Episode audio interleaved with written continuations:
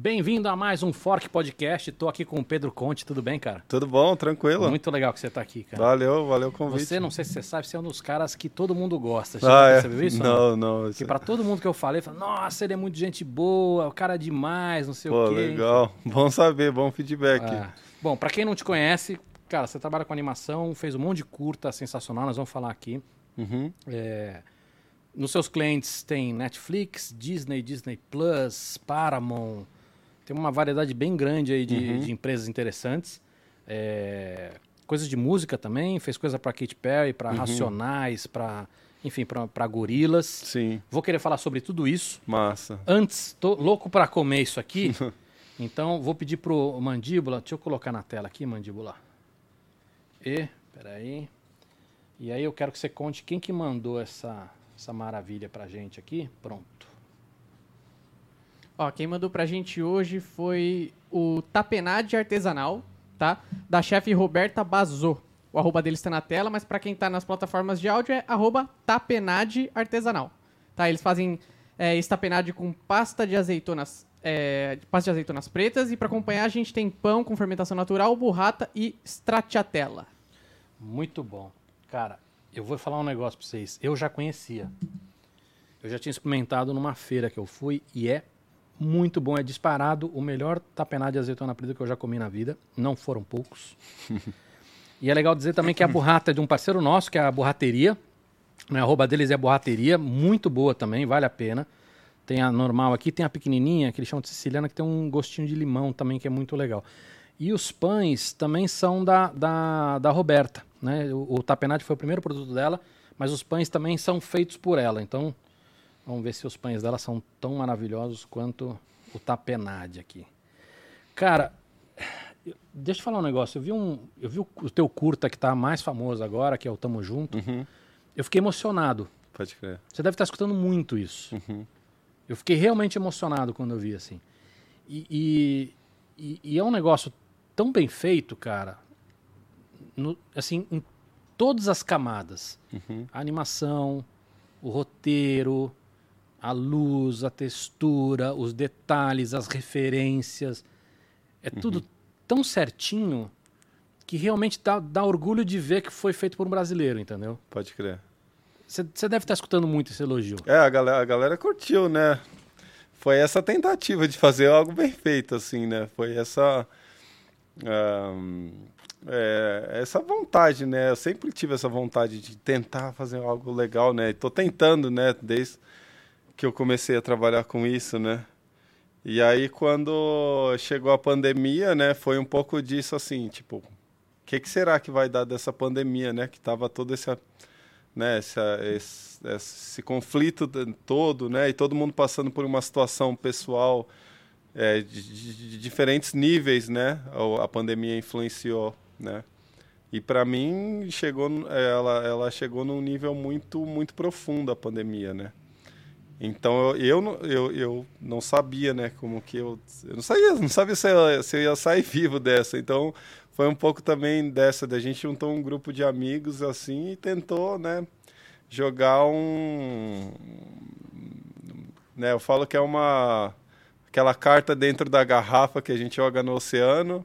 Se desse errado, tinha alguma coisa que a gente podia deixar, né? Graças a Deus não afetou a gente diretamente, né? Indiretamente, com certeza afetou, né? Mas diretamente não. Então foi um pouco dessa de tipo, né? Pô, a gente não sabe o que que vai ser. É uma, é uma coisa nova, né? Eu comecei a fazer o, o curta no começo da pandemia, então a gente não sabia o que que era, né?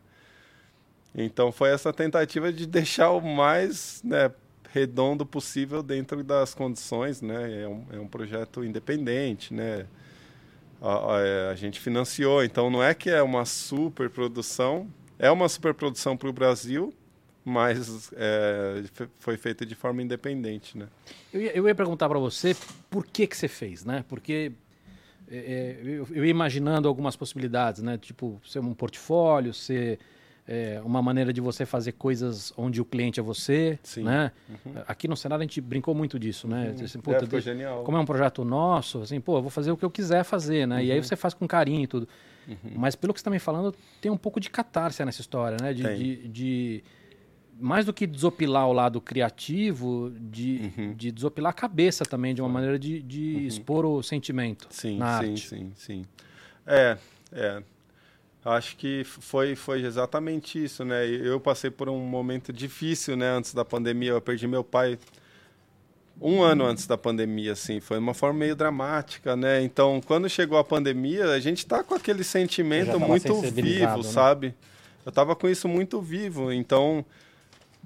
é, de uma forma, eu acho que foi de uma forma bastante inconsciente, sabe, que eu quis con- essa vontade de contar essa história, eu não entendia exatamente o porquê da história, o porquê da relação dos personagens, mas tinha, tinha muita coisa dentro de mim assim que estava rolando desse processo com meu pai que eu passei, né? E, e que a que aí chegou na, na verdade assim, né? Eu, eu acho que é um curta que ele resume muito a minha história dentro da, da, da área de animação, né? E eu acho que junta muita coisa, porque também é, essa área que a gente trabalha é, um- é geralmente fora, você vê, né? A galera tá tudo fora do Brasil e tal, né? E, e eu cresci, eu cresci é, em periferia de São Paulo, né? Zona Norte, ali no bairro do Jaçanã. E de uma hora para outra eu senti que a, a- o 3D, a arte ali que eu faço, né?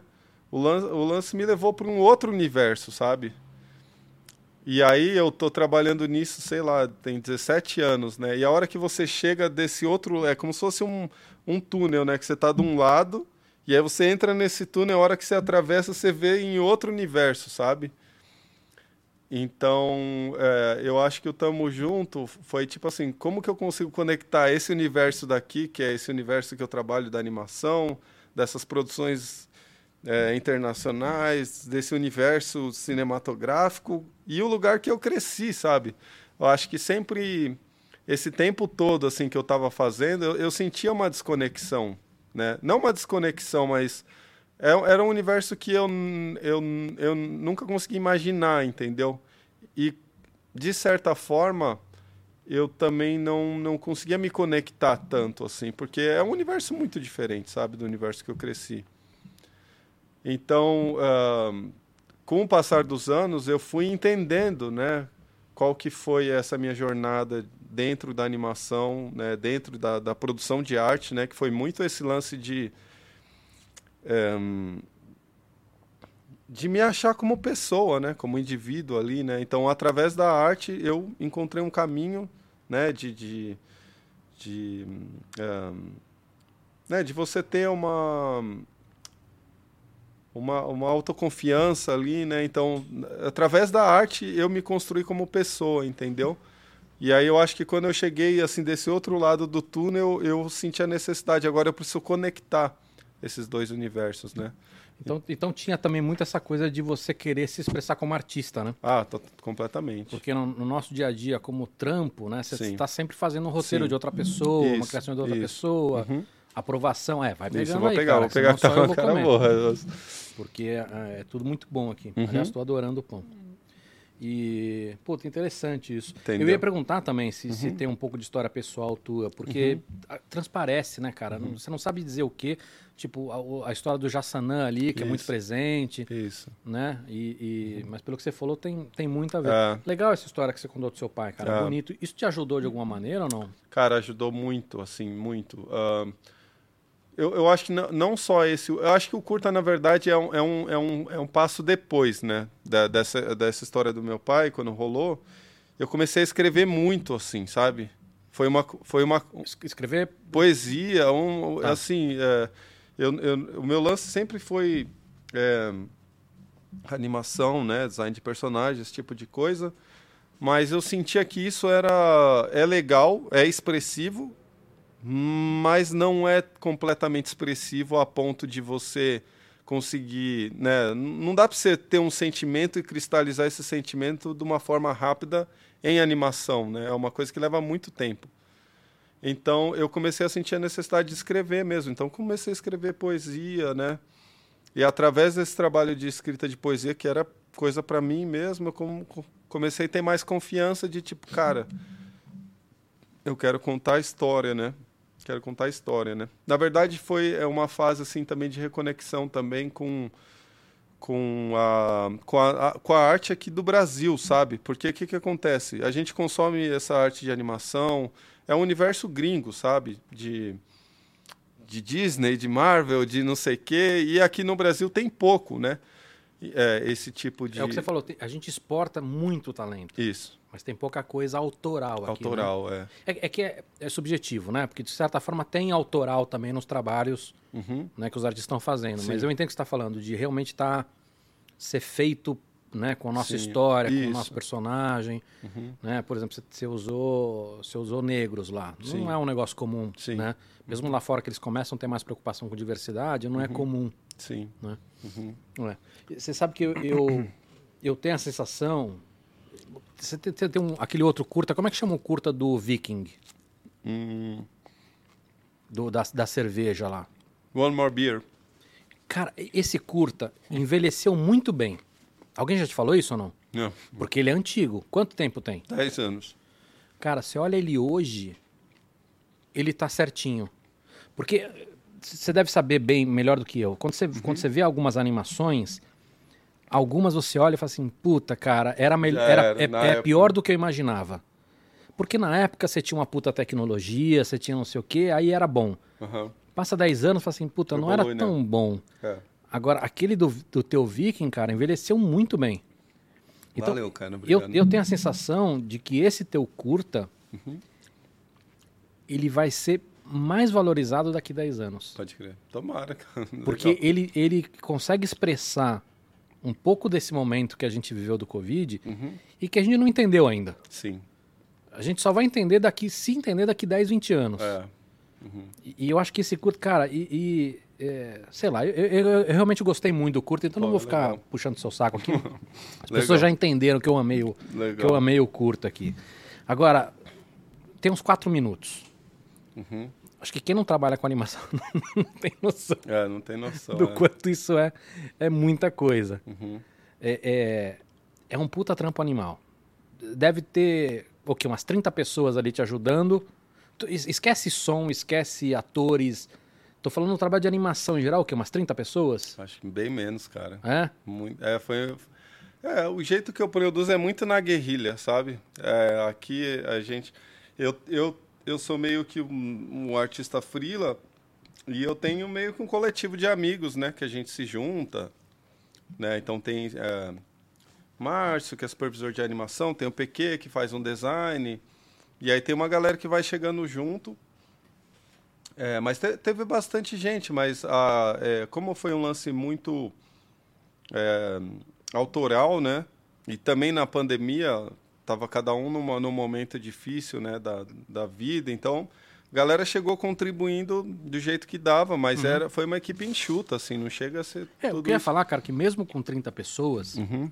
é, quatro minutos é muita coisa para animação. É, e, e, e, as pessoas mais leigas não, não entendem que você tem ali storyboard, você tem design de personagem, você tem cenário, uhum. depois você tem modelagem do cenário, dos personagens, você tem animação, Rigging, né? depois você tem, de roupa. depois você tem é, roupa, você tem luz, você tem textura, você tem render, você tem pós, enfim, dá para ficar aqui mais é, mais alguns minutos falando do, dos detalhes. É muita coisa. Quanto tempo demorou? Então, é, o curta, ele no total, eu estava tocando em paralelo com o meu trabalho, assim, né, do dia a dia. Ele levou no total um ano e meio, uhum. mas, assim, eu estava trabalhando fixo dez meses desse um ano e meio, assim, sabe? O resto eu estava freelando, e aí chegou num ponto que eu falei, eu preciso acabar. Aí era o lance, assim, né, eu, eu parei de trabalhar, e falei, eu vou focar no curta. Daí eu peguei uns três meses, assim, para dar aquele gás no final, assim, porque senão não ia acabar também, né? Mas foi um lance de, de escolha mesmo, assim, eu quero fazer isso, sabe? Eu preciso fazer isso. E, e aí, não, foi, foi, a galera de animação foi chegando, né? O pessoal do rig e tal. Foi, foi um processo meio. Sabe o que, que eu acho que rolou? Eu acho que eu não conseguia acreditar na situação que a gente estava como país, sabe? Do, desse ponto de vista é, geral, assim, né? Então eu falava, não, não é possível, né? Não é possível. Pô, não, a minha experiência de Brasil é outra, né? De todo mundo se ajudar, de estar tá todo mundo ali. E estava tendo muito conflito, né? Seja político, conflito, muito tudo rolando, sabe? E para mim, só eu só conseguia pensar assim, velho, vocês não estão entendendo. A hora que a, chegar perto mesmo de você perder alguém, não importa esse, esse monte de conflito, sabe? Então, esse foi, eu acho que esse, esse esse ponto que eu ficava me martelando, sabe? E aí eu fiquei pensando, como é que eu consigo falar disso de uma maneira que, tipo, esquece tudo, cara, foca aqui, sabe? Foca eu e você, sabe? É, é, essa relação humana mesmo, né? E a vida, né? Na vida, isso. E, e aí o, o legal foi isso, porque o processo do curta, ele começou num grupo muito pequeno, né? Entre dois, três amigos. Aí foi chegando um, pô, quero fazer parte disso, quero fazer parte disso. Foi crescendo isso, né, no, no, no, na produção, até o ponto, né, de começou a envolver o pessoal do áudio, que é um pessoal muito bom, assim, que fez a trilha, o pessoal da Loud. E aí depois chegou o Criolo, né, que abraçou também o projeto, a Luciana também, que, é, que fez a voz da Dona Edi, o MC da também participou, e tudo nesse daí de chegar para não foi assim um trabalho comercial de tipo, ó, oh, estou te contratando. Foi tipo assim, cara, uhum. vamos aí, entendeu? Então isso foi muito bonito de ver esse processo orgânico acontecendo no meio do de tudo que estava rolando. Deu até aquele quentinho no coração, né, de se falar, pô, que massa, né, velho?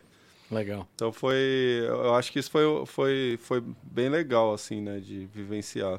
Legal. Deixa eu dar os recadinhos. Galera, a gente está tá ao vivo hoje, então mandem, mandem perguntas para a gente, né, para o Mandíbula poder ler, para a gente poder fazer para o Pedro. E aproveitar e agradecer também a Accenture, né, um patrocínio maravilhoso aqui que está viabilizando esses, esses papos todos. Uma coisa que eu sempre que eu quis fazer aqui no Fork é trazer gente como você, gente que é puta talento, muito interessante e que não está na bolha do YouTube, né, cara? São muito, muito da galera que veio aqui, um monte de que você conhece, Flávio, uma galera que a gente vai até acabar comentando aqui. Claro. E que, e que são pessoas que são, meu, fantásticos brasileiros com um talento maravilhoso, cientista, uhum. artista, cara de tecnologia e que nem sempre está na bolha. Então, Sim. muito legal do Accenture poder viabilizar isso, né? Nossa. E a gente vai fazer um monte de coisa legal com a Accenture também, então sigam a, elas, eles na rede também, porque tem, tem alguns vídeos exclusivos que a gente vai fazer nos próximos próximas semanas. É, cara, você você já comentou muito da história da onde, da onde, do porquê que nasceu. Uhum. Mas eu queria entender o, o comecinho do roteiro. Como é que é isso na prática? Uhum. Isso já nasceu da sua cabeça do, do, do, zero ou você chamou essa turma e, e fez um brainstorm? Eu queria entender da onde, nas, onde ah, nasceu. É, ah, eu tenho uma história legal. Tenho uma história legal. É, na pandemia, a gente estava, eu, eu moro num apartamento e a gente estava né, nesse processo de isolado e tal, ficar todo mundo com aquele medo, né? E, e apartamento tem aquele lance de você abriu a porta já está no hall ali, elevador, né? Toda aquela tensão. E aí um dia é, a vizinha me ligou e ela falou: olha, meu filho está aí em cima, está indo aí, que ela é, era um molequinho de 16 anos, ele tá indo aí para te entregar um negócio. Daí eu e minha esposa ficou assim, cara, a gente não vê ninguém tem cinco meses, sabe? E aí ele bateu na porta lá e aí ele veio entregou um pão que ela tinha acabado de fazer, um pãozinho fresquinho, sabe? Aí eu fiquei refletindo sobre isso, né, né? O valor que as coisas têm quando chegou a pandemia, né? Que na, né, no corre-corre da, dia, da, da, vida, a gente fica naquela, né, de almejar voar voos é, é, grandes, né, e esse tipo de coisa. E quando chega a pandemia, que você se depara, né, da importância de, de coisas pequenas, né. E aí ele trouxe pra gente esse pão, tava quentinho e tal. Daí eu, eu falei, puta, que massa, né. E também uh, a gente tava ajudando e acompanhando bastante o trabalho da CUFA, né, que estava fazendo é, na, nas favelas, né, de distribuir alimento, de, de ajudar a comunidade e tal, né. Então acho que foi um pouco daí que, que rolou, acho que conectou essas duas coisas. E aí o filme ele me veio em forma de storyboard. eu pensei no storyboard. Então eu já desenhei o, o, mais ou menos a situação toda assim do filme, ali o começo e o meio fim. E eu já tinha visualizado mais ou menos qual era a estrutura, né? E aí depois a gente chamou mais gente, teve o Zé Márcio que chamou, chegou para fazer um storyboard e tal. Mas a dificuldade que eu estava tendo é, e teve amigos também que opinou, né? Foi um processo bem, né? Eu, eu, eu, vim com essa ideia do storyboard, mas a gente não conseguia entender qual era a relação dos dois, sabe? Do, da Dona Edi e do Dinho. Essa foi a parte que foi muito difícil de, de, de, de, de entender mesmo da história dos dois, né? Então, como assim, o, o curta ele andava, parava, andava, parava, né? Porque eu estava fazendo outras coisas e a galera também estava ocupada. Então foi nesse processo de andar e parar que assim, depois de eu estar uns três meses engavetado com o curta, eu, eu mostrei o roteiro, eu mostrei para um amigo meu, Rafael Calça, e ele falou, cara, eu, eu acho que eu sinto a vontade de entender qual que é a relação deles, né? Então ele me sugeriu né? Tentar contar a história de antes da pandemia, dele crescendo ali, né? Mas aí você pensa em animação, você fala, cara, não dá para criar mais personagem, criar mais é, um universo antes da história, né? Eu falei, puta, não dá. Eu, aí eu fiquei pensando na cabeça como que eu resolvo isso, né? E aí que eu entendi, eu entendi até esse lance da, da relação que eu estava passando, né, com a pandemia, né? Que na verdade o, o medo do personagem ali era de acontecer algo que já aconteceu com ele, né?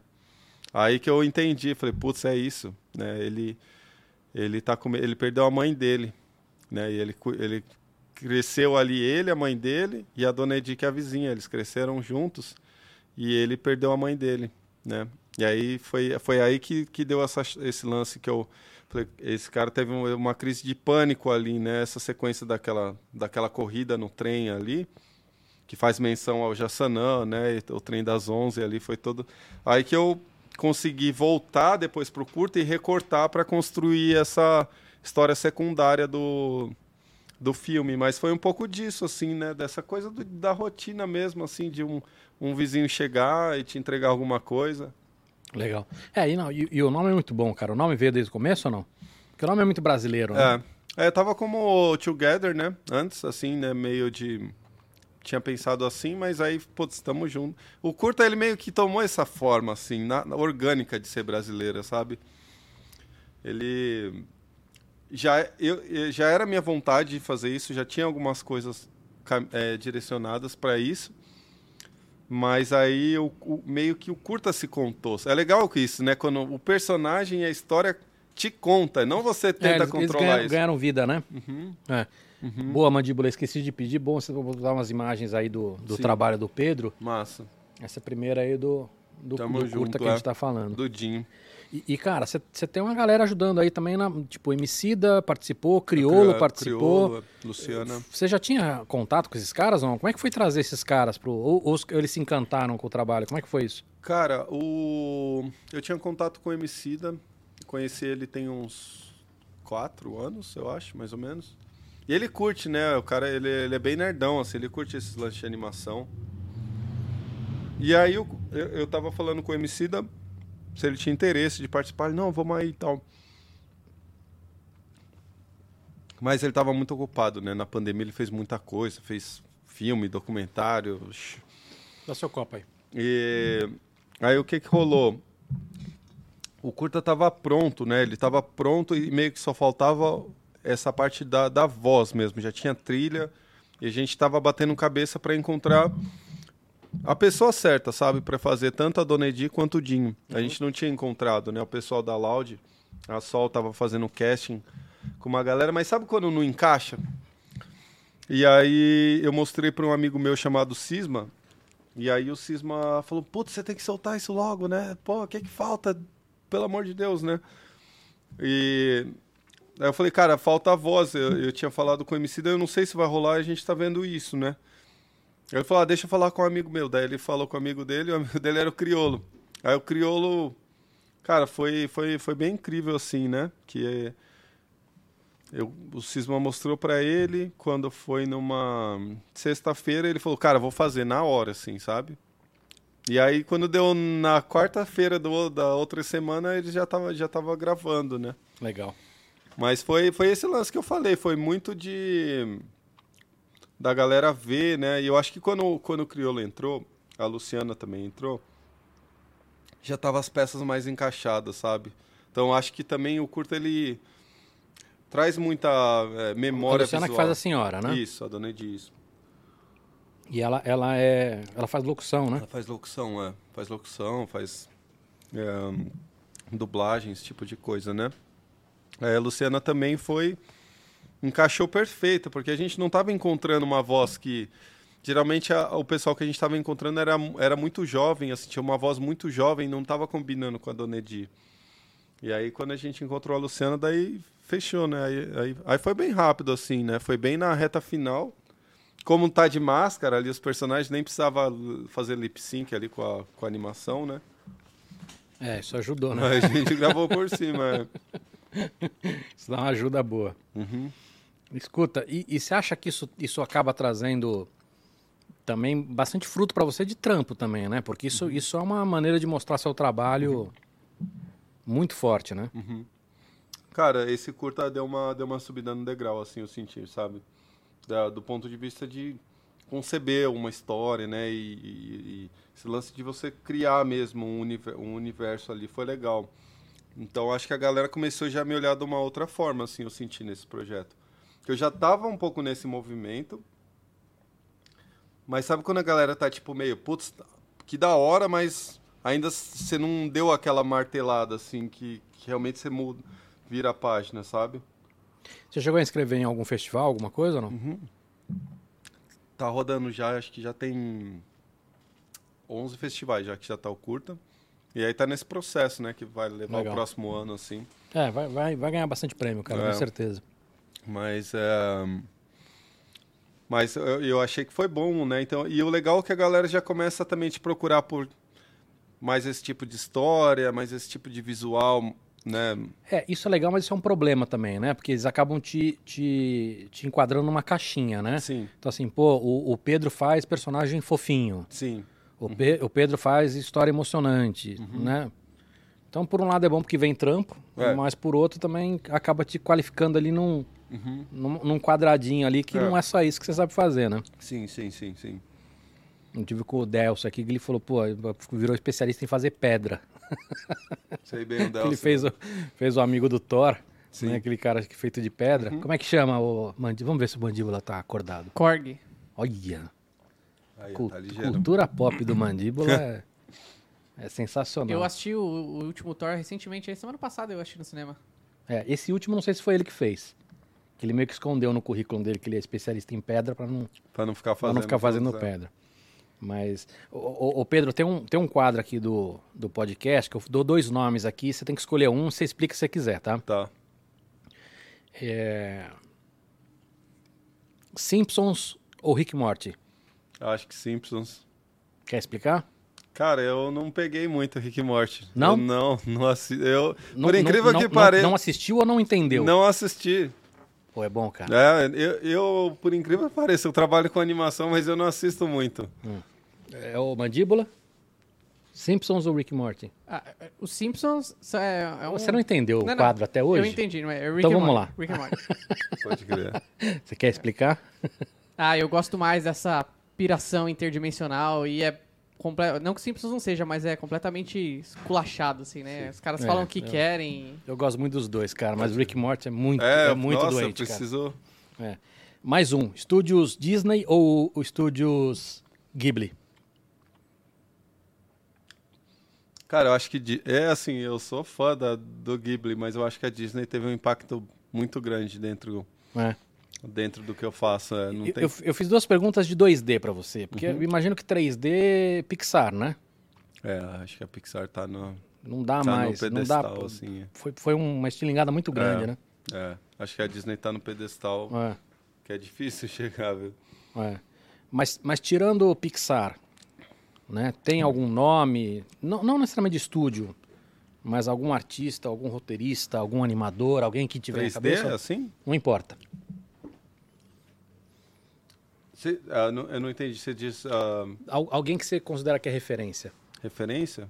Cara, eu, eu, por incrível que pareça, assim, eu consumi muito animação, tipo, muito, muito, muito. Mas hoje eu tô consumindo outras coisas, mais de música, assim, sabe? Que são coisas que têm me inspirado muito, assim, né? Na área de, da, da poesia, né? Tipo o quê? Ah, é. Putz, eu. eu- ah, essa galera aqui do Brasil tem uma galera muito boa, né? Que é, é o, o próprio Criolo, Emicida, né? Racionais. Tem uma galera mais nova. é, Wesley Camilo, é, Dom, e, Dom L, Kivitz. Tem, tem uns caras assim que de poesia. por incrível que pareça, como o meu trabalho já é muito visual, eu acho que eu tô partindo por um. As coisas que mais têm me inspirado, às vezes, é mais a poética do que o visual, né? Então, hoje em dia, eu tenho consumido muito mais é, a poesia através de música mesmo, do que até filmes, assim, um produto pronto, sabe? Sei.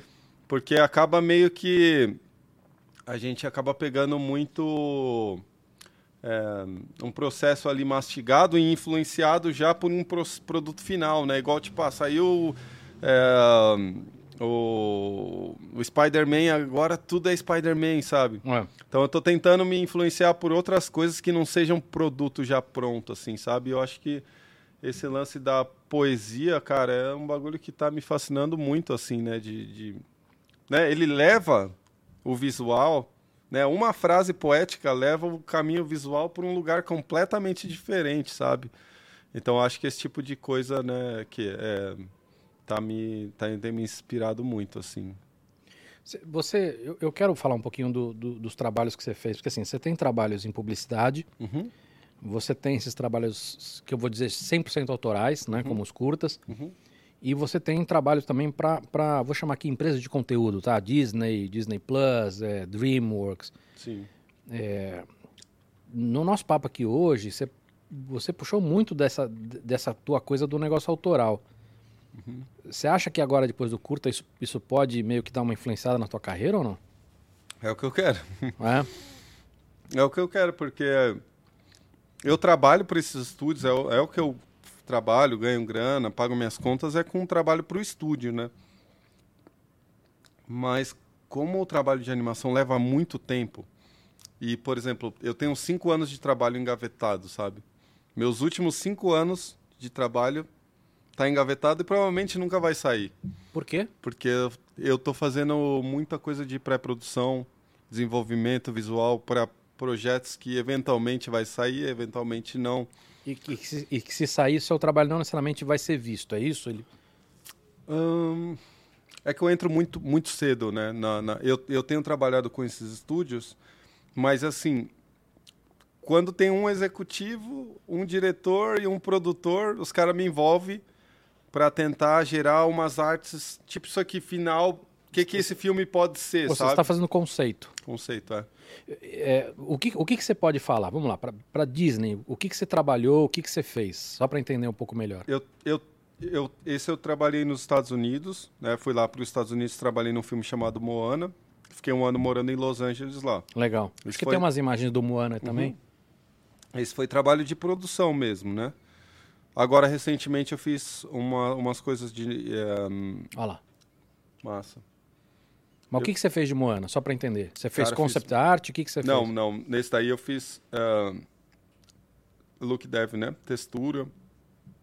E, e look dev, né? No caso dessa sequência, eu trabalhei com um amigo meu, que é daqui do Mas Brasil explica, também. explica para os leigos. Look Cara, dev. look dev é você pegar um modelo cinza, né? Imagina que você tem uma escultura em clay.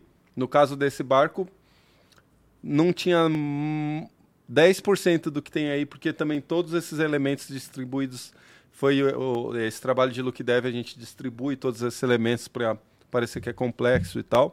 Então essa foi uma sequência que eu trabalhei com um amigo meu também do Brasil, Vitor, Vitor Hugo, que é um cara massa aqui, que vale a pena trazer ele aqui. Boa. E Você pegou a burrata ou não? ainda não vou pegar. Então pegue. É, então é esse trabalho de você pegar uma coisa que praticamente cinza Uhum. e você dá o, o acabamento dela final de materiais, né, de textura, se é madeira, se é metal, esse tipo de coisa, né? E aí você acaba, para quem não sabe, não é, só, não é só a cor, né? Você acaba mexendo também em elementos, né? Uhum. Nessa, nessa história da, de colocar textura, você acaba também mudando elementos do próprio objeto, né? É, é, e também, a gente, como o Moana era um, era um filme que tinha muita vegetação, então a gente, por exemplo, quando tinha sequências assim, que é tipo uma, uma floresta. Então você, você recebia um terreno baldio, né? E você tinha que popular toda essa, essa floresta com vegetação, grama, pedras, né? Então tinha esse trabalho também que a gente fazia de, de composição mesmo, né? De, de cena. Então para cada cena a gente compunha as árvores, né? E trabalhava em, em- em- colaborava com o departamento de lighting, que era o departamento depois do nosso, né? Que ia fazer iluminação. Ia fazer iluminação, isso. Legal. É, Netflix. Uhum. Pode mastigar aí, viu? Ô, ô, enquanto você mastiga, Mandíbula, tem perguntas já aí? Tem algumas já. É, Ó. manda uma então, enquanto ele tá mastigando aí. A Mila Juns mandou essa pergunta aqui antes da gente começar, porque ela falou que tá tarde onde ela está. Ela mora na Alemanha, essa desgraçada, tá pegando um calorzinho gostoso lá. Mas E ela falou o seguinte, que ela perguntou se para trabalhar com animação 3D precisa saber desenhar bem no papel. acho que não. É, é, acho que é um processo meio de como o 3D ele te permite a quebrar esse processo, né? Por exemplo, quando você desenha, você já tem que pensar na forma tridimensional, em proporção, design, perspectiva e, e- é, são várias coisas, né? Que no papel você precisa saber. E o 3D ele te permite você quebrar isso em, em etapas, né? Então, primeiro que a, a perspectiva vem de graça, isso é uma coisa legal. Então você quebra, né, isso em, em várias etapas e para mim foi onde eu, eu me achei mesmo, né, porque eu, come... eu desenhava assim de moleque, assim um pouco, mas era uma coisa muito penava muito para mim, né, desenhar. Então com 3D, como você quebra em mini etapas, Penava por quê? Não sabia? Tinha dificuldade? eu tinha dificuldade, é muita coisa, né, para fazer junto, né, de perspectiva, design e linha e a- é, eu não, eu, de- eu me viro assim, sabe? Sei. Eu desenho bem, assim, assim, consigo me virar, mas como o 3D ele quebra até esse lance, tipo, você desenha, de- você modela, aí depois você texturiza, aí depois material, depois luz. Então você quebra tudo em mini etapas, né? Acaba ficando mais fácil, né? Então muita gente, inclusive é animador, que não sabe animar 2D, mas o cara desenvolveu a técnica no 3D, é ótimo animador, assim. Eu acho que tem um lado do digital também que ajuda, que assim, é, você quer deixar o personagem mais gordo ou mais magro, você não tem que refazer ele do zero, né? Você consegue né? manipular o formato, enfim. No desenho você tem que re- redesenhar, né? Então, eu te- acho que tem essas facilidades também. né? Não é só do undo, porque hoje desenho você tem undo também, né? Você desenha Sim, no sim. iPad, você consegue ter undo. É, mas eu tinha perguntado pra você, pra Netflix, o que, que você fez? O que você não puder falar, você não fala. não, tá? é, a Netflix também é esse lance de desenvolvimento visual para longa-metragem. Aí entra nesse processo de... Eu entro no projeto, faço alguns designs lá, e aí vamos ver se o projeto vai ser aprovado para produção, né? Então eu faço muito isso, entro, dou input criativo, né? Porque a, a galera tem me chamado muito por esse input, esse impacto final ali. O que, que é o, o que, que pode ser o filme, entendeu? Isso é uma coisa legal, que era uma coisa que antes o artista 3D ele ia entrar no final da, ali, quando entrou a produção, tem toda a pré-produção pronta e e aí, beleza, ah, agora vamos chamar o cara de modelagem e tal, né? E agora, né, tem, eu, eu sempre tive um perfil generalista, o Vitor também, que é o cara que eu falei, é, que trabalhou comigo, também sempre teve esse perfil generalista, e o que acontecia? Os estúdios não contratavam generalista, porque fala, não, aqui a gente só faz, cada um faz uma coisa, né? E aí meio que começou esse lance, né, de você vai produzindo seu trabalho autoral e a galera vai vendo, pô, como é que eu consigo encaixar esse cara aqui? Esse cara tem, faz uma coisa legal, entendeu? E aí eu comecei a entrar nessa parte de desenvolvimento visual antes da pré, assim, bagulho muito. Então aí eu eu come- comecei a entrar fazer design mesmo, assim, né? Virei um designer 3D, que era uma coisa que conceitualmente não tinha nos estúdios, né? Era uma coisa muito é, de pipeline estabelecida e você entrava só ali quando já estava tudo mastigado, né? E você acha que isso está mudando agora ou não? Acho que sim. Pô, legal isso. É. Agora, como é que você é acreditado Não sei. Porque isso, isso é uma coisa que pa- parece uma, uma mesquinhez, mas é muito relevante, né? No ponto de Sim. vista de carreira, de, de ser visto, de ser lembrado, de, Sim. né? É, Isso talvez seja uma dificuldade, né? É. Porque pelo que você está falando, isso é um papel novo. É, isso. É, talvez como artista de desenvolvimento visual, alguma coisa do tipo, mas como os projetos. Porque não, não é exatamente um conce- concept design, né? Isso é um, é um pouco diferente, né? É, então, eu não sei exatamente o que, que é. É tipo. Você impacta a produção de uma forma muito direta, entendeu? Pode ser que o que você faça não seja usado um para um, mas você dá um norte, entendeu? Por, por isso, porque na verdade, a- ainda que você esteja fazendo um 3D ali, Uhum. o que você está fazendo é um processo criativo, não é um processo da modelagem em si. Uhum. Então, mesmo que depois o personagem seja diferente, o cenário, tudo, Isso. você deu direção nisso, né? Você dá uma. Um pouco do mood, assim, né? Isso pode ser isso daqui, né? Então é um pouco disso. Eu não sei muito. Esse é Moana também, né? Esse é Moana.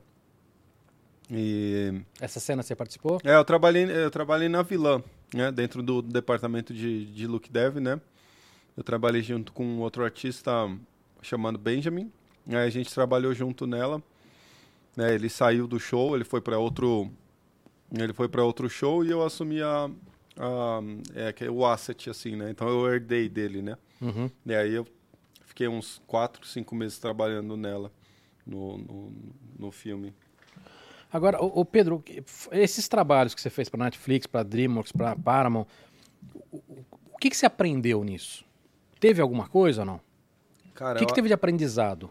Eu acho que o mais legal de tudo é que eu trabalho com. Eu trabalho com muito designer, né? Então, às vezes, eu trabalho em colaboração com. Putz, o bom é que eu. eu como eu trabalho com muito designer diferente, muito, muito, muito. Então, tô sempre colaborando com um outro designer de 2D, ou um cara que tem uma visão criativa. Então, meio que você Cara, eu aprendo muito, assim, sabe? Assim, esse lance. E, e o lance de eu ser frila também. Então, a cada dois, três meses eu tô em uma coisa diferente, né? Então, só pra você ter uma noção, dentro da DreamWorks, eu tô quatro anos e meio. Eu já trabalhei em, sei lá, uns 25 projetos. Fala alguns. Nenhum saiu. Nenhum saiu. Nenhum é conhecido pelo nome? Nenhum saiu. É tudo projeto em desenvolvimento que, que pode sair por eles, né? Então eu ajudo eles a conceber esses projetos, né? Tudo Puta, cara, mas é interessante isso, porque por mais que a gente saiba que tem um monte de projetos que não saiu, você trabalhar em 25 só da DreamWorks, a quantidade de projetos que esses caras fazem que é. é muito grande, né? É porque eles têm um departamento de desenvolvimento. Então, independente do que está sendo feito, eles estão criando isso, isso daqui, é como se fosse uma linha de, de, É um pipeline. uma- de produção que vem do departamento de desenvolvimento. Aí tem a triagem que ou vai ser engavetado ou vai para pré-produção. Uhum. E da pré-produção entra em produção, né? Então, nesse departamento de triagem de ir ou não ir, vai acontecendo um atrás do outro, né? E, e como eu tô lá com eles há bastante tempo, é, você acaba colaborando, né? E aí muda a equipe criativa em cada projeto, né? E, e eles sempre me, eles, eles curtem trabalhar comigo, então eles vão passando para mim lá. É, então acho que o lance legal é você estar em contato com muito designer diferente também. E outra coisa que eu aprendi é não me apegar. Porque, Isso é difícil, cara. cara, não tem como. Eu tô há cinco anos, cara, com, com, com um trabalho engavetado. Então você. É, esse desapego é uma coisa que você treina. Você sabe que eu ia perguntar sobre isso? Uhum. É, eu, eu tenho. Você, você comentou quando você entrou aqui, você comentou do trabalho do Leak ali, né? É, massa. Eu tiro o sarro do Leak porque tudo que ele posta é whip, né? É Uhum. work in progress. Nunca, nunca é done, nunca é feito. Vo- Você, por exemplo, com o curta que você fez, Uhum. você olha pra ele hoje, tem coisa que você quer mudar ou não? Não. Eu fiz o que eu queria. É. No curto eu, eu falei, não, é esse daqui mesmo. É, mesmo, mesmo assim, puta, agora eu preciso entregar, vai lá, entrega. Você falou, puta, agora eu não mexo mais. É, como é pessoal, eu, eu fui até onde dava. Mas assim, com um trabalho comercial, sempre, né?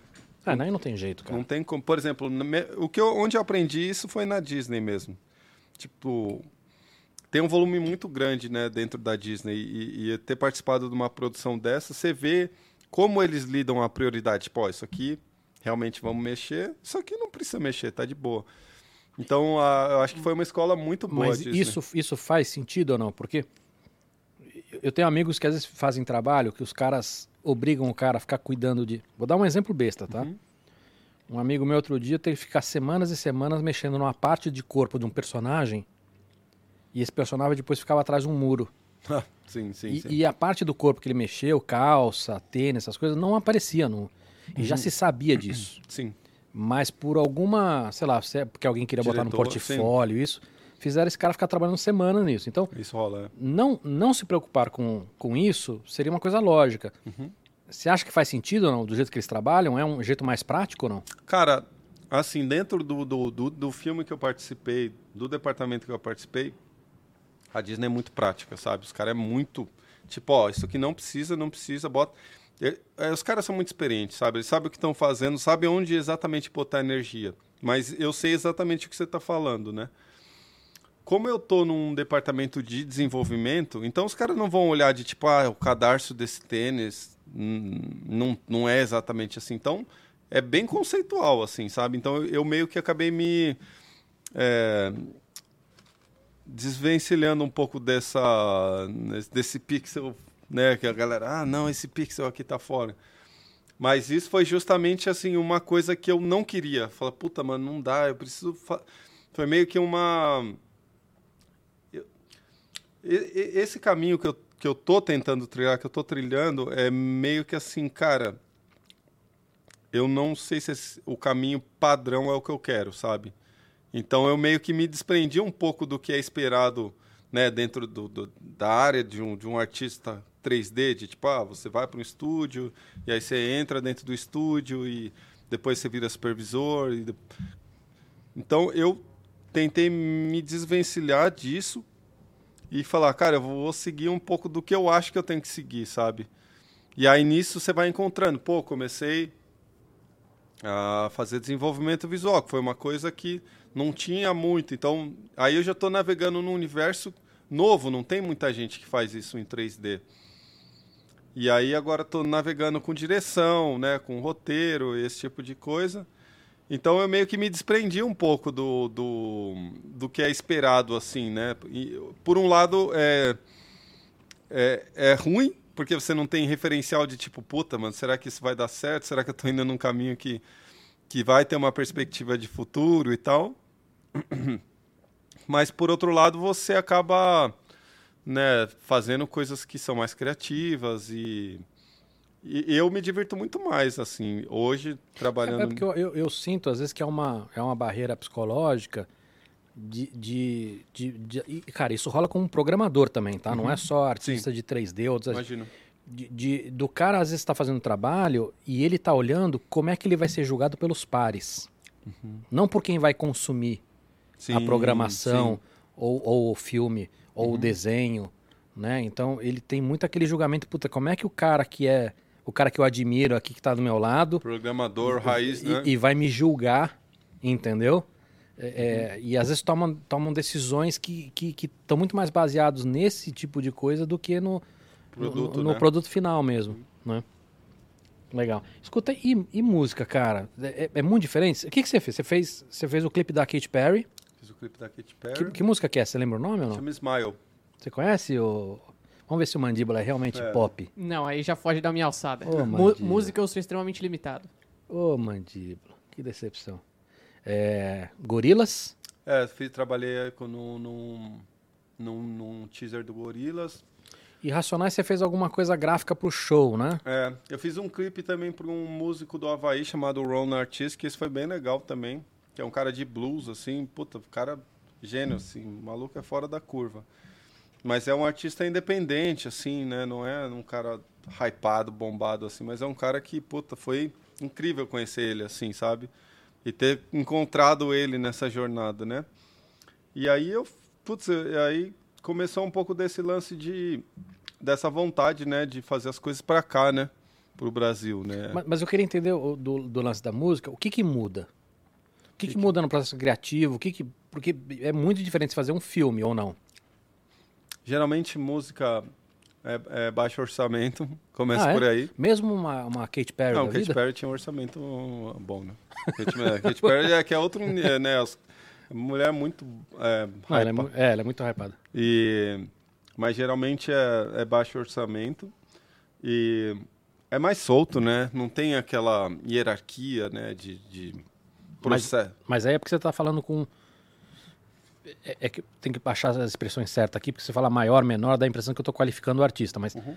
vamos pegar o exemplo da Katy Perry, tá? Que eu imagino que você, você não falava direto com ela. Não, não, não, não, não, não. Foi, né? Aí tem, tem ela, que tem o diretor dela, que tem uma produtora, que. Obviamente que ela, ela olhou e aprovou, Sim. mas, mas eu queria entender, por exemplo, vamos pegar ela como exemplo. Tá.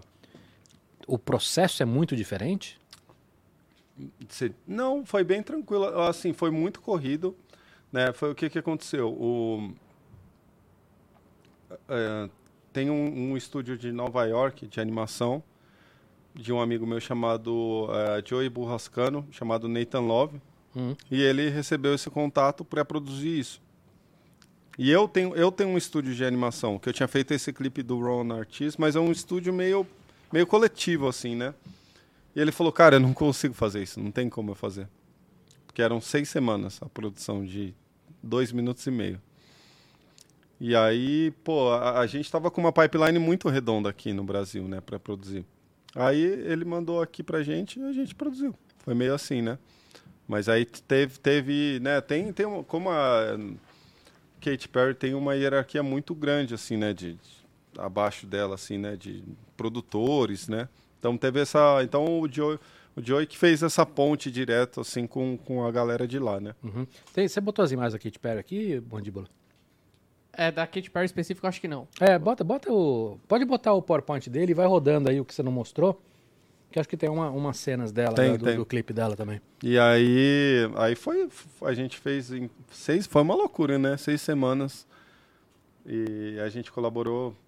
Montei um, a gente montou o, Vi- o Vitor também, que é esse amigo que eu tava falando, ele, falei, cara, preciso, preciso que você entre comigo nessa daí. Então, isso é uma das coisas, cara. Você tem uma fama de, de velocidade no trabalho. Uhum. É, um, um dos caras que, que, que comentou quando você vem aqui é o Braga, da, da Wildlife. Ele vai vir aqui também. Uhum. Ah, massa, fosse Braga figura. um, um idiota. É, Mas é o nosso né? idiota.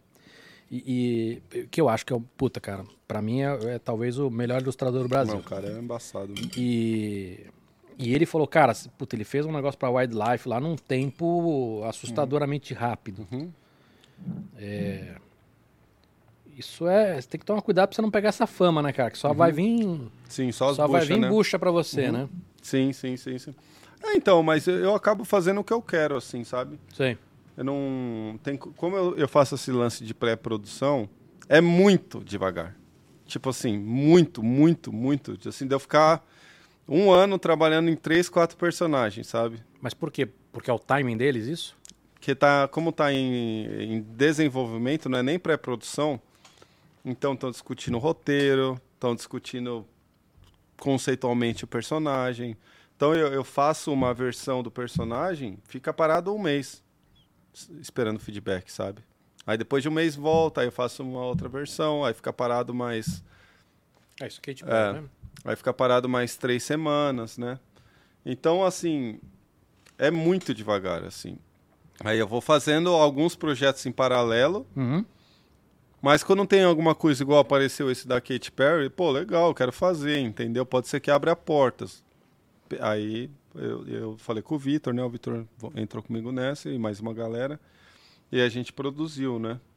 Mas assim, o- qual que é o lance pra mim? Tipo, eu não sou empresário, sabe? Eu sou um artista que tem vontade de fazer, de produzir filme, sabe? Então, como é que você pega projetos, né, de, eh, proje esses projetos de animação que são projetos gigantescos, que tem empresas gigantes fazendo pitching para pegar o projeto. Como é que eu pego isso sem ser um empresário envolvido no meio empresarial disso tudo, sabe? Então, vou perguntar pra você, como é que você pega isso? Eu pego. é, é, é, quando, a- quando eu pego esse- esses projetos, é por conta de uma pessoa específica que acompanha meu trabalho e está esperando uma oportunidade para trabalhar comigo. Entendeu? Então, é, quando é, é muito esse lance pessoal, de tipo assim, cara, eu tenho esse projeto aqui, já tem anos que eu queria te procurar, e você quer fazer isso aqui comigo? Então nunca eu nunca pego o projeto de tipo pela parte do business padrão, entendeu? Acaba sendo muito a parte artística que acaba despertando essa vontade de, de outras pessoas colaborar, entendeu? Ah, mas é legal isso, né? Uhum. Mas por outro lado limita, entendeu? Sim. Porque tipo para você ir para pro front ali, não, vou estruturar um estúdio ou vou né, realmente pegar projetos que que tenha cara ou que, que que me dê uma perspectiva maior daqui tanto tempo, eu fico meio limitado porque eu nem sei por onde eu começo, sabe? Então eu meio que E fazer parceria com, com estúdios já estabelecidos não faz sentido ou não? Como, porque assim, se você pensar em diretores, é um pouco isso, né, cara? O diretor, os cara, o cara se junta com o estúdio e ele faz a direção. De repente pode ser um, É, um um trabalho. Eu, eu queria entender um pouco mais do seu, do seu processo criativo, mas tem uma coisa que você falou que eu queria chafurdar um pouco mais. Você é um cara que é generalista. É, muitos dos brasileiros que eu conheço são, por necessidade. necessidade disso. né? É,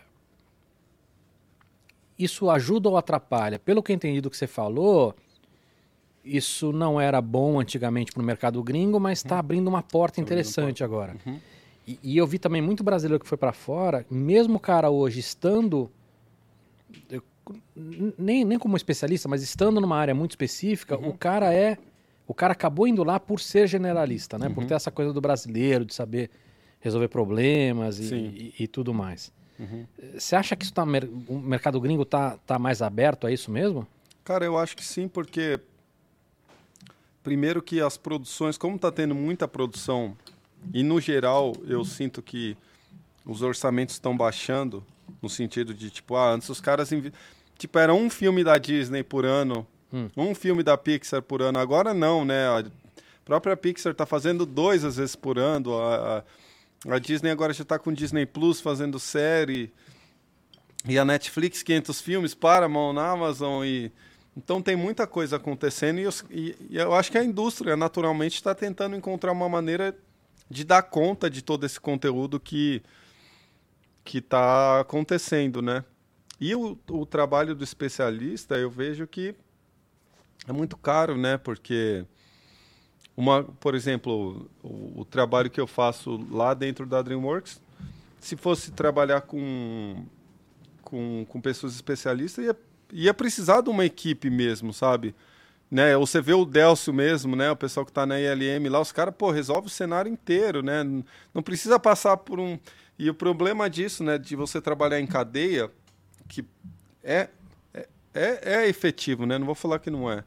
Mas o problema é essas etapas de burocracia, de tipo, ah, tenho que voltar três degraus aqui. É uma burocracia que você. Porra, eu, eu posso fazer isso aqui em 10 minutos. Aí, não, tem que voltar porque fulano de tal fez, aí fulano de tal faz. Então eu acho que é muito dinheiro, vai, nessa burocratização, né? O que, que você usa de software? Cara, eu uso tudo, assim, praticamente, porque como eu trabalho muito de freela, mas eu uso é, Maya com V-Ray, Arnold, eu uso 3D Max também com, com V-Ray, com Redshift, uso ZBrush, né?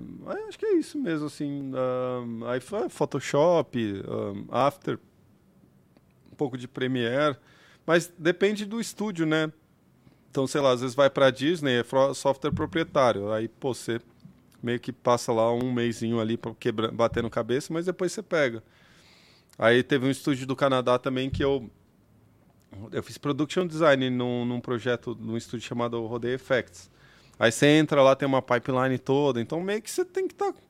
Como eu tô de freela, você tem que estar constantemente se adaptando ali, né? Essa- Não, mas você conhecendo as metáforas, a adaptação é É, rápida, isso, né? isso, isso. É bem tranquilo, É. né? Agora, você tem toda uma história de, de jeitinho, de shortcut e tudo que, que agiliza muito, né? Isso. Então, você pegar um software que você não conhece, você perde um pouco de agilidade também, né? Uhum. Mas eu, eu tava conversando até com um amigo meu, o, o Paulo, que ele entrou no estúdio agora do Canadá, e ele tava tipo assim, cara, eu uso Max, eu não sei, eu nunca usei Maya. Sabe aquele lance que a gente tem uma, Sim. uma pira? Daí eu falei com ele agora, ele tá acho que um mês, dois meses assim, o cara já tá fluente. Tipo, ele saiu da tecnologia das cavernas, que é o 3D Max, para o ápice da tecnologia. Você vai, vai, apanhar muito. Não, cara. eu sou do 3D Max. Você vai, vai apanhar muito. Não, eu sou do 3D Max. Eu falo isso porque eu sou. Eu nunca curti, cara. E, e agora ele tá eu, tipo. Eu, eu, vou apanhar agora. É o, é o, é o CorelDRAW do 3D. eu curto, velho. Eu curto, eu curto. Pode falar que eu entendo, velho.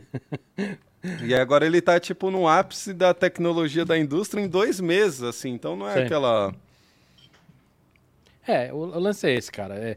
Agora, você tem alguns que são são realmente mais, mais fáceis para uma Sim. coisa para outra, né? Uhum. O, o, você tem usado programação ou não? Não. Nem script? Deu fazer script? Não. Na Disney, a metodologia deles, assim, é tudo escrito, cara foi uma coisa nova para mim. Então você vai plugar um mapa é por linha, né, comando. Você vai abrir o programa, tudo é por comando, sabe? Eu achei legal assim, que dá para você fazer muita coisa que não dá para fazer por interface, sabe? Você Sim. vai misturando e tal. Mas isso é uma coisa que eu notei também do desse jeito brasileiro de trabalhar. Por exemplo, no é, na Disney você via assim, preciso fazer um um floco de neve. Pô, se fosse o brasileiro, ele ia lá, modelava um bloco de, um floco de neve ou desenhava e gerava um alfa daquilo. Não, lá os caras escrevem um software para gerar floco de neve baseado no na, de como o floco nasce ali mesmo, né, das bifurcações e tal. Então a gente tem uma, uma, metodologia muito assim que muito direta assim, a gente não consegue criar essa conexão de, de ir pela lógica, né, pela nossa formação, né? Eu acho que, é eu acho que é o nosso pensamento de curto prazo, né? E uhum. que eu acho que para resolver as coisas rápido é bom, uhum. mas que para muitas outras coisas Sim. não é legal, né? Uhum. É, então, é exatamente isso. É, mas deu para perceber que os caras têm uma mentalidade que é da formação deles mesmo, assim, né? Esse lado mais lógico e de programação. Ué. Ué. O, o, o, eu queria saber também uma coisa que assim, eu acho que você já contou um pouco disso, mas na hora de criar um personagem, como você fez pro curta, uhum. você tem uma, você para para pensar em como, em como montar é, esse per... eu não estou falando do 3D, tá? Tô falando assim, de você montar conceitualmente, é, conceitualmente personalidade, uhum. porque o curta tem quatro minutos. Uhum. Então assim, e eu tenho que entender esse personagem em menos. É, tem alguma técnica para isso? Isso é tentativa e erro? Isso é uma coisa que você quebrou a cabeça? Uhum. É, esse o, o, personagem do curto eu trabalhei junto com o PQ, Fernando PQ, que é um amigo meu. Mas você começa né, pela, pela forma básica ali dele, né? Então, né, você tem, você tem aquelas formas básicas, né? De quadrado, é, círculo, triângulo, né? Você tem as, e essas três formas, essas formas já dão um pouco, né, de, de, de uma intenção de sentimento, né? Então, pô, quadrado, né? Já é uma coisa estável, certinha, né? O círculo já é uma coisa mais fluida, orgânica, né? O triângulo já tem pontas, então pode ser uma coisa que tenha mais um, é meio perigoso, né? Meio esse lado meio de vilão, né? Então você tem que tentar visualizar um pouco, né, quem é o personagem, né? Quem ah, então no caso do tem uma coisa engraçada, o personagem do Dinho, né? Quando eu visualizei a história, eu pensava no Delcio. É, ele lembra um pouco o Delcio. É. Que jeito bonachão é dele. Assim, é. né? Aqueles caras que dá vontade de abraçar. Ele dá vontade de abraçar. É. Eu abracei ele quando eu vi aqui. Então foi um pouco disso. Eu falei, quando eu tava, tava conversando com o Pequeno, era tipo, ah, é um cara meio Delcio, sabe? O cara quadradão, dá vontade de abraçar, que protege ali. E a dona Edi, magrinha, pequenininha, sabe? Então foi é um pouco de você pensar um pouco nessas silhuetas assim, sabe? Então esse é um artifício que você usa de, uhum. de pensar em pessoas que têm aquela personalidade Isso. ou têm aquele carisma ou, uhum. ou aquela estrela que você quer passar. Então você meio que usa uhum. já alguns artifícios físicos desses caras para conseguir passar isso. Isso, é. Eu, eu tento pensar sempre, tipo, em silhueta mesmo, assim, de tipo. Né, tem, você pode usar, né? O, né você fala se tem um triângulo, é, um triângulo né, com a base com a base embaixo, Ele já é um cara estável ali, né? Forte, né? Tem, tem uma estrutura estável ali. Se é um triângulo invertido, você vê que, que aquela base ali não, não, é, não se sustenta. Então, você tem você pensando nesse lance da silhueta, você já começa a, a definir um pouco de personalidade dele, né? E disso você vai refinando, né? Então, teve bastante pesquisa de, é, de foto. Então, por exemplo, a Dona Edi, o PQ tinha sugerido um outro caminho para a Dona Edi. E aí, o, o, a Dona Edi é uma mistura de, tipo, a minha mãe com a minha tia, com a minha sogra, com o físico da... Que morfe, hein? É, com, com a, a, visualmente, assim, ela é uma... Uma parente da minha, da minha esposa. Eu não, é, sabe esses parentes, assim, que tá da família, assim? E, mas você não sabe, é tipo cunhada, é, é, não sei exatamente qual o nível de parentesco, mas o que, que eu fiz? Ela era aquelas tiazinha muito raiz, sabe? Aquelas que vem tirar foto, dona Maria, que tira foto, aí você põe a mão dela, sai, tira a mão, assim, sabe? Aí eu, eu falei para a Karina, eu falei, ó, oh, cara, pede para a Aninha lá, que é a, a, é a sobrinha da a nossa sobrinha lá, mandar umas fotos da Dona Maria pra gente. Escondido. Né? É, escondido, é. Porque não pode, né? Então foi baseada bastante na, na Dona Maria, né? A voz, assim, a escrita, né? Foi muito baseada na minha tia e na minha sogra, né? Esse lance que ela, ela fala, né? Como é que ela fala? Aquelas que, tipo, não tá nem aí, sabe? Você faz um monte de coisa e ela tá, tipo... Né? Não esquece de pegar aquela, aquela mexerica que tava amassada, sabe? Né? Ou aquele lance da que ela fala assim, né? Você sabe que eu não levo celular pra, pra rua, né? Que é, a, a, minha, a minha sogra tem muito isso, né? De tipo, oh, no celular é aquele artigo de luxo, não vou sair pra rua, mas como que você vai falar com você? Então a gente tentou trazer bastante de personalidade real mesmo, assim, né? Da... E como era uma história de bairro, assim, era muito né, minha mãe, minha tia, minha sogra. É, eu acho que se, quanto mais né, a gente trouxer de, de vida mesmo, assim, acho que mais real fica o personagem, né? Legal. É, Mandíbula, vamos, vamos matar as perguntas aí? Tem algumas perguntas bastantes aqui, viu? É, bastante. Tudo bem, a gente, a gente mata todas elas. Antes de você fazer a pergunta, queria fazer uma última pergunta. Uhum. Alguma dica para quem está começando? Eu sei que essa pergunta é muito, é muito besta, tá? Mas eu acho que para um para quem está escutando é legal? Uhum. Um, eu acho que o que eu falaria para mim, o que eu falaria para mim mesmo, assim, né? Se eu estivesse começando hoje, era de tipo, cara, você consegue, sabe? Assim, não é tão difícil quanto a gente acha, né? Eu acho que é mais a gente acreditar no nosso potencial de, de, de realizar, né? E, a, e as dificuldades que a gente tem, né, para evoluir, são passageiras, assim, a gente vai ter constantemente. Então, nesse processo de você estar tá querendo aprender uma coisa nova e tal, é, vai ser constante. Então, não, não, não fique apegado a essa dificuldade, né? E confia nesse processo que, que você vai conseguir. Eu acho que é essa que eu, que eu falaria. Legal. Ó, o Sátiro perguntou aqui: é, o que falta para os artistas brasileiros contarem as suas histórias e mostrar as origens em um trabalho? É, eu acho que basta querer. Acho que basta querer mesmo, de falar, não, eu quero fazer isso, eu quero contar, né? Eu acho que o Tamo Junto já é uma, uma um resultado, né, de, dessa, desse querer, assim, né? E aí, claro, né, eu acho que os meios, né, de como, que, né, no caso eu tive que financiar, né, a gente juntou um grupo de amigos, a gente fez completamente na guerrilha, né?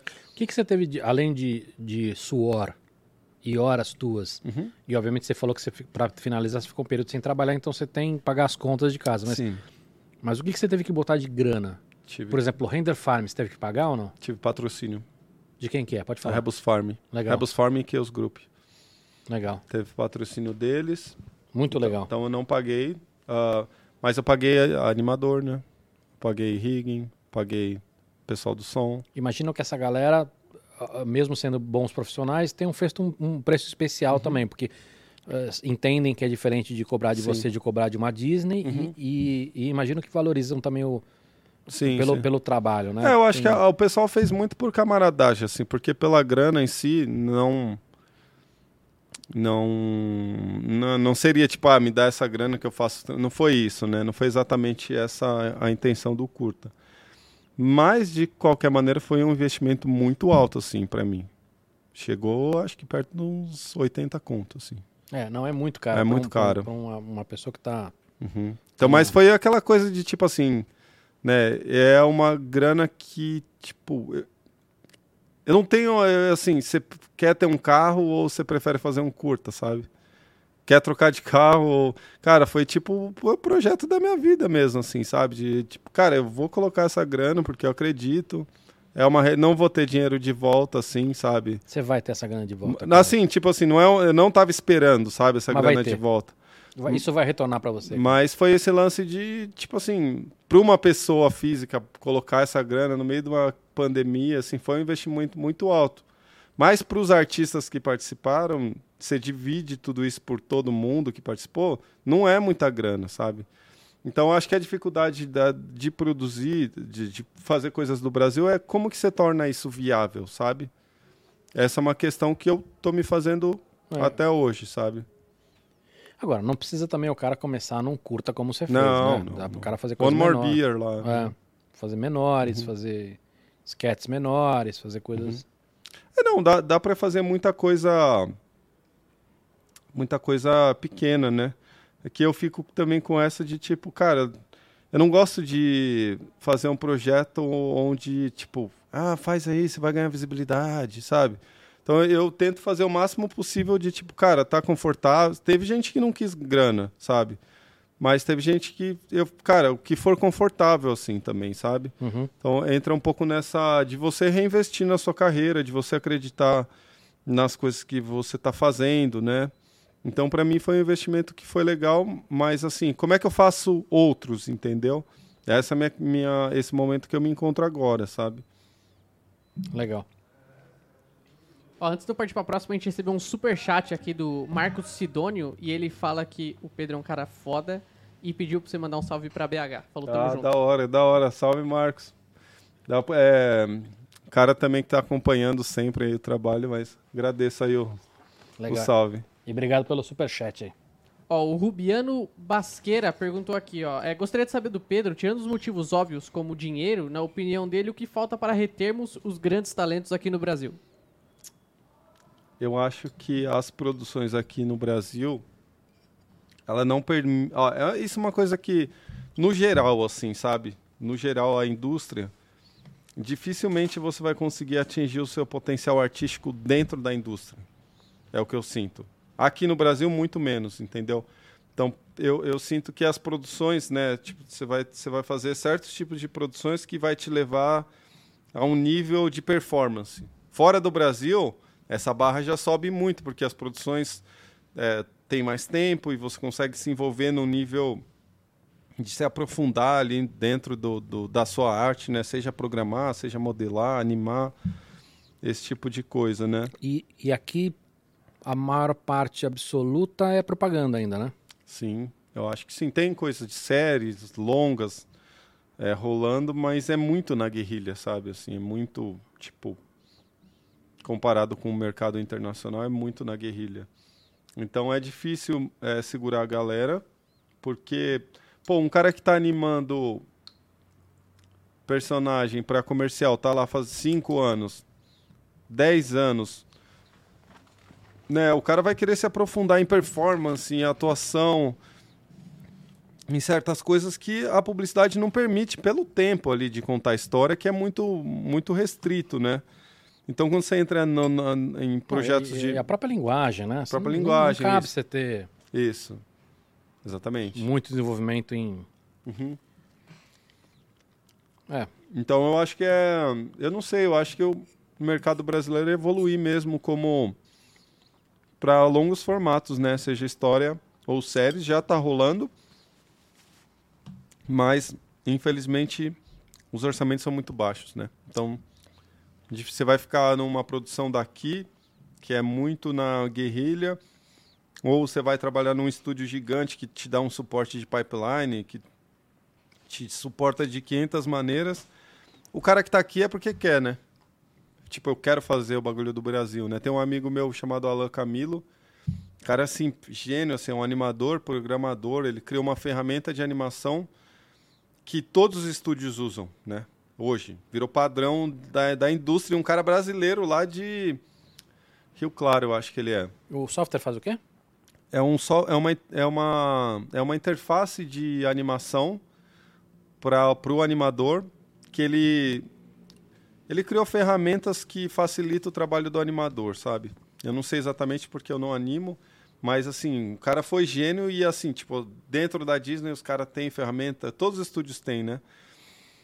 E aí o Alan, não, ele, a gente estava trabalhando há pouco tempo atrás um longa aqui do Brasil, eu, ele, uma galera também, e aí você vê que o cara tá porque, tipo, não, eu quero devolver isso de volta, assim, sabe? Uhum. Eu acho que tem uma outra dificuldade também, que assim, é fazer a, a roda girar, né? Você pega, por exemplo, agora a gente tem mais grana dos streamings. Sim. Mas vai ser mais difícil um streaming virar e falar assim, vamos fazer um filme de ação no Brasil, porque a gente não tem esse histórico, né? Sim. Então vira aquela história do ovo e da galinha. Então, Sim. Até que o negócio realmente comece a ter produções que vão demandar esse tipo de conhecimento e avanço, acho que vai um chão, né? Vai o chão, cara. Eu sinto que sim, né? É, tem, tem umas coisas rolando. De live action tá rolando mais coisa, né? Agora de animação, acho que a gente tá bem mais atrasado nesse sentido. Legal. O Alex Leak, que vocês estavam comentando, Grande leak. Um abração, Lick. ele mandou aqui algumas perguntas. A primeira que ele mandou é: depois de todo esse tempo e já ter trabalhado em tantos lugares, o que você ainda não fez e tem vontade de fazer? Projetos pessoais continuam sendo a principal força motriz? Salve, Lick. Cara, eu acho que sim, velho. Eu Acho que sim, porque esse envolvimento de você fazer uma coisa que você realmente. Né, esse lance da arte, né, que a gente estava falando, né, de você se expressar como um artista, né? Chega uma hora que né, a gente já fez tanto, né, modelagem, a gente já fez tanta textura, a gente já iluminou tanto, meio que vira uma coisa que você faz natural assim, né? Então perde aquele aquele senso de encanto, não encanto, mas de você sentir que isso é uma, uma parte artística também, né? Porque, pô, né, a gente, o Lick já tá, já tá mais tempo, assim, do que eu na área. E a gente já modela tanto tempo que você desconecta um pouco dessa, tipo, de visualizar aquilo como forma de arte, sabe? Então, para mim, como eu falei, né, eu acho que esse lance de você ter uma, um envolv- como que isso se relaciona com você, essa história? Porque, por exemplo, eu, eu tô trabalhando nesses projetos de fora do Brasil, legal. Mas, pô, tenho filho agora, já tenho 35 anos, tal. Aí você fica pensando, cara, o que que esse projeto tem a ver com as coisas que eu tô passando, que eu tô vivendo, ou das coisas que eu quero falar? E aí você fala assim, cara, eu tô 8, 10, 12 horas do dia colocando minha energia para um, esse projeto que não tem nada a ver comigo, sabe? Então eu, eu, tô, eu me questiono muito sobre esse lance do, do tempo, né? Como que a gente está usando. Como eu estou usando meu tempo? É uma coisa que vem à minha mente todo, toda hora, sabe? E eu, dentro dessas produções, eu consigo contribuir até certo ponto. Vou lá, faço a minha contribuição, mas eu não sinto que eu consigo realmente contribuir com o meu verdadeiro potencial, entendeu? Uhum. Então eu queria descobrir qual que é o potencial que eu tenho como artista, como contador de história, como né, né, dentro dessas outras vertentes que, que tem a arte, sabe? Então eu, eu, eu, eu queria tentar encontrar, porque eu- o que, que eu sinto, né? Eu trabalhei em muitos estúdios e eu via, por exemplo, cara que estava 35 anos fazendo essa parada que a gente faz. E tipo, eu não, eu não me enxergava de tipo, ah, pô, é isso que eu quero, é é isso que eu quero fazer, sabe? Eu vi um cara que estava supervisionando um filme que estava 35, 40 anos na área. Eu falava, puta, não, não sei se é esse caminho que eu quero, sabe? Então eu acho que de repente de, de ter um lance mais indie mesmo, assim, de fazer, contar umas historinhas aqui, né? Mas é, trazer um pouco dessa dessa verdade, sabe? Eu acho que eu- a palavra para mim é a verdade, que para mim é difícil é, encontrar nos projetos, sabe? Da indústria. Aproveitando que você falou de outros projetos, é, outras coisas que você queria fazer dentro da indústria, o Lick mandou outra pergunta aqui. E é se rola uma vontade de fazer coisas é, fora da animação, como, por exemplo, dirigir um live action. Olha que massa, velho. Cara, eu tava pensando nisso, acredita, velho? Porque como, como a animação é muito trabalhosa, às vezes só quer contar uma história, sabe? Não que isso seja fácil, né? Mas é, é que a animação tem um nível a mais aí de complexidade. Mas eu penso, cara, de encontrar al- algumas maneiras de contar a história que não seja animação tradicional, assim, meio tamo junto, assim, sabe? Porque, cara, é um, que, como eu falei, um ano e sete meses, sabe? Não, E é, vezes e é pouco, né? é pouco, é. Digo, é muito trabalho, é pouco tempo pro trabalho, mas ao mesmo tempo é o que você falou, putz, são dois anos, é bastante coisa. É muito investimento. Então eu queria tentar achar uma linguagem que, que desse para contar história sem precisar passar por esse processo né, de, de, de padrão assim de animal. Então eu tô meio que nessa busca de encontrar essa Game, já pensou ou não?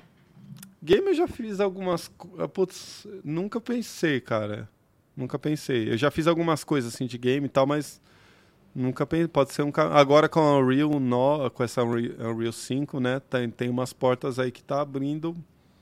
E você vai ter, que, vai ter que entrar nisso, né, cara? Sim. Porque o cinema tá indo um pouco pra Tá. isso, né? Tá. Legal.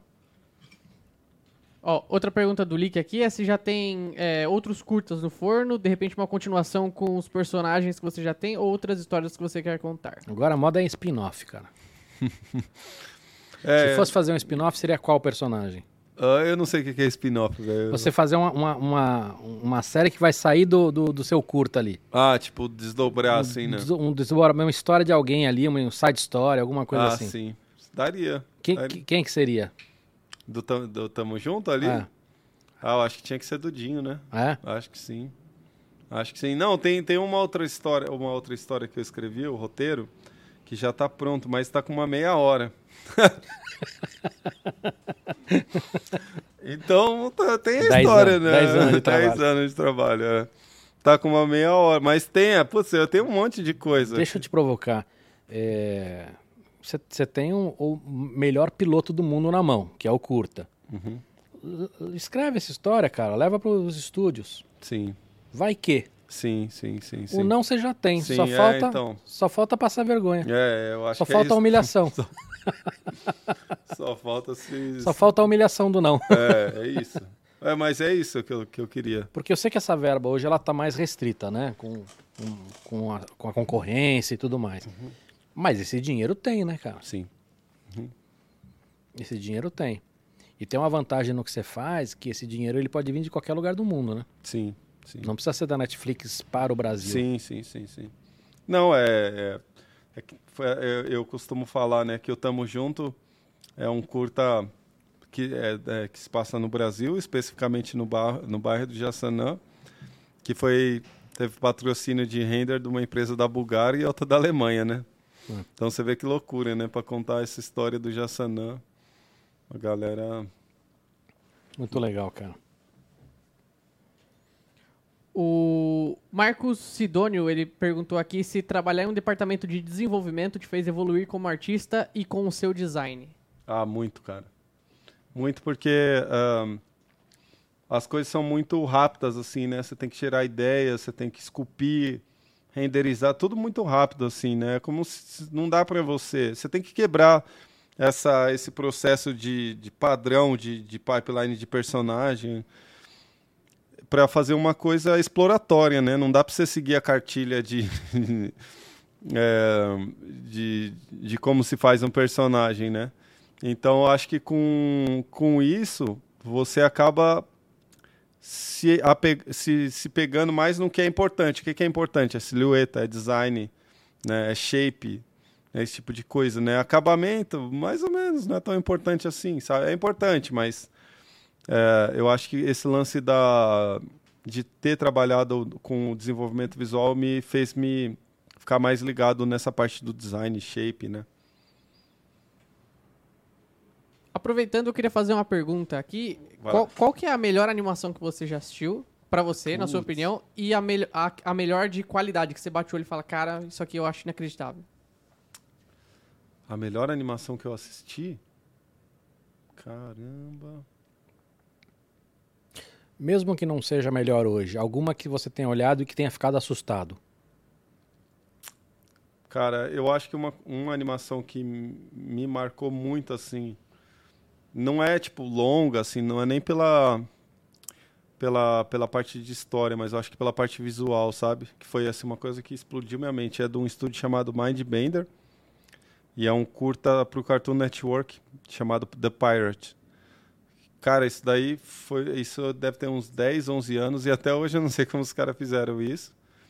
É, teve essa, mas eu, eu tenho uh, visto bastante coisa do, do Miyazaki também hoje, assim, que hoje eu consigo assistir com uma outra perspectiva também o que o Miyazaki tem que ele fez, né, dessa parte mais de visual, né? Essa parte visual do Miyazaki é muito absurda, né? Tipo Viagem de Chihiro, né? Esses, esses filmes. Assim, é, mas... Acho que o, o mood né, dele, é. o que ele consegue passar é muito absurdo, né? É. E também essa parte cultural, né? Tem muito da cultura local ali, né? Da comida, né? Do, do que a, as pessoas fazem no Japão, assim, né? Que é muito distante, mas ao, ao, mesmo tempo a gente se relaciona, né? Que foi até um pouco dessa tentativa que estamos junto, né? De, dessa coisa local mesmo, assim, sabe? Isso é uma coisa que eu tenho curtido muito e ah, você falou que tem 35, né? 35, é. Então acho que talvez, talvez você já, já não seja uma coisa que já era mais natural para você, mas para mim Toy Story foi essa sim, porrada, sim. Uhum. Não, certeza. É você, você, devia ter quantos anos você tinha quando teve Toy Story? Talvez você não, você não tivesse essa noção não, de, de, de quão era avançado, porque você era muito novo, né? Muito novo. É. Mas para mim foi essa, essa, esse foi uma, uma porrada Sim. muito assustadora. Uhum. Não, mas pô, a, a, a, Pixar com certeza, né? Diversos diversos filmes, assim, é coisas que mexeu muito comigo, assim, sabe? De tipo, cara. É, o próprio Viking, né, que tem 10 anos, foi isso. Eu, eu, eu, pensava, cara, eu queria fazer o que os caras fazem. Como é que eu. E aí eu tentei fazer o que eu tinha ao meu alcance aqui, né, no Brasil. Então sempre foi a meta, né, o que, o que a Disney, Pixar uh, fazia, né. Mas eu acho que é difícil. Eu, eu gostei muito do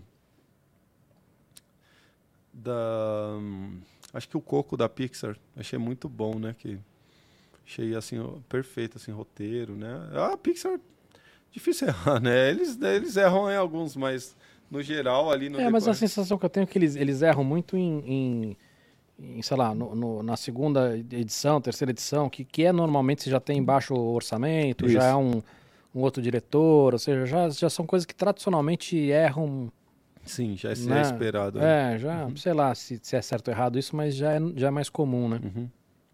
Oh, o Junior Wake Up, ele pergunta aqui, como você se sente sabendo que motiva e inspira inúmeros artistas brasileiros e que provavelmente muita gente começou a trabalhar com 3D por sua causa? Uh, cara, dá, é bem doido, né, pensar nessas coisas, né, velho? Não... É, às vezes a gente não tem noção, né, do impacto, né, que, que pô, o trabalho que você faz pode ter, né? E às vezes é, é, é engraçado quando, é, como nessa área de animação é muito universal, assim, gente no mundo inteiro. E a gente, eu acabo viajando muito, né, para eventos de animação e tal.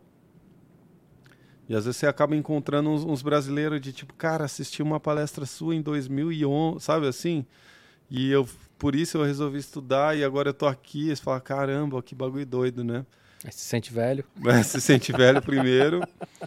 e ao mesmo tempo você fala, putz, fala, os caras me escutaram, os caras é doidão, é, sabe? Cara, puta responsabilidade. Puta responsa, né? Mas é legal, cara, é bem... Que, né, a gente tá...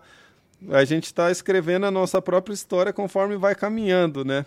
E a gente não, tá, não tem uma noção ali, né, do, se a gente está indo num caminho que que vai dar certo ou trilha, trilhando, né? E aí você fala, putz, o cara escutou a gente, o cara é maluco, velho. que louco. Você fala assim, não tenho responsabilidade, é, não. Eu falo, esse cara não devia ter me escutado. Não me culpa, não. E isso que tá na TV, o que, que é? Propaganda ou não? É, propaganda. De quem que é? É de um. É do, olha, tem uma história. Olha, olha isso que legal. Tem uma. Essa é uma, uma propaganda de uma granja é, francesa. Acho que é, fran, é francês. E é uma granja que, assim, né, teoricamente eles têm um cuidado maior com as galinhas, né? Então, basicamente a, a, ah, eles cuidam da galinha até o fim da vida delas, assim, né? Na teoria, essas coisas a gente nunca sabe. Mas foi uma, foi uma empresa francesa que me procurou chamada NKI. E aí o dono da granja falou: Ó, oh, eu, eu acompanho o trabalho do Pedro e eu queria que o Pedro trabalhasse. Você fala, como um dono de granja acompanha Na meu trabalho? França. Na França, é. E aí foi Muito essa bom. história, né? O cara, aí o cara, o francês lá que me chamou, que foi diretor do filme, é, ele, ele contou essa história e falou, cara, não acredito. Daí eu fiz os designs da, dos personagens lá pra, pra esse comercial, mas foi, foi legal, é tipo meio. é, tem um quesinho de sessão da tarde esse comercial, porque elas tentam. é, tem aquela máquina que se ela não bota, ela, se ela não bota ovo, a máquina pega ela e já já manda manda sair fora. E, é- e é como se fosse as galinhas estão se juntando ali para ajudar as galinhas que não estão conseguindo botar ovo. Então eles criam um ovinho esculpido, a outra é- tem um- uma galinha meio Tony Stark que ela solda um, é, é bem legal. assim. Tem, tem um pouquinho de Nick Park aí, não tem não? Tem, acho que tem. Massa, mas foi. foi Tanto, tanto no design quanto no, no- no- na historinha, assim. É. de- é, meio sessão da tarde, assim, meio fuga das galinhas, assim. Muito bom. É legal. O- Isso é uma coisa do poder da internet, né, cara? De- É que é o que você falou, cara, pô. é um muito- cara que é dono de uma granja na França admira seu trabalho, cara. É, Isso é muito louco, é muito cara. louco, é.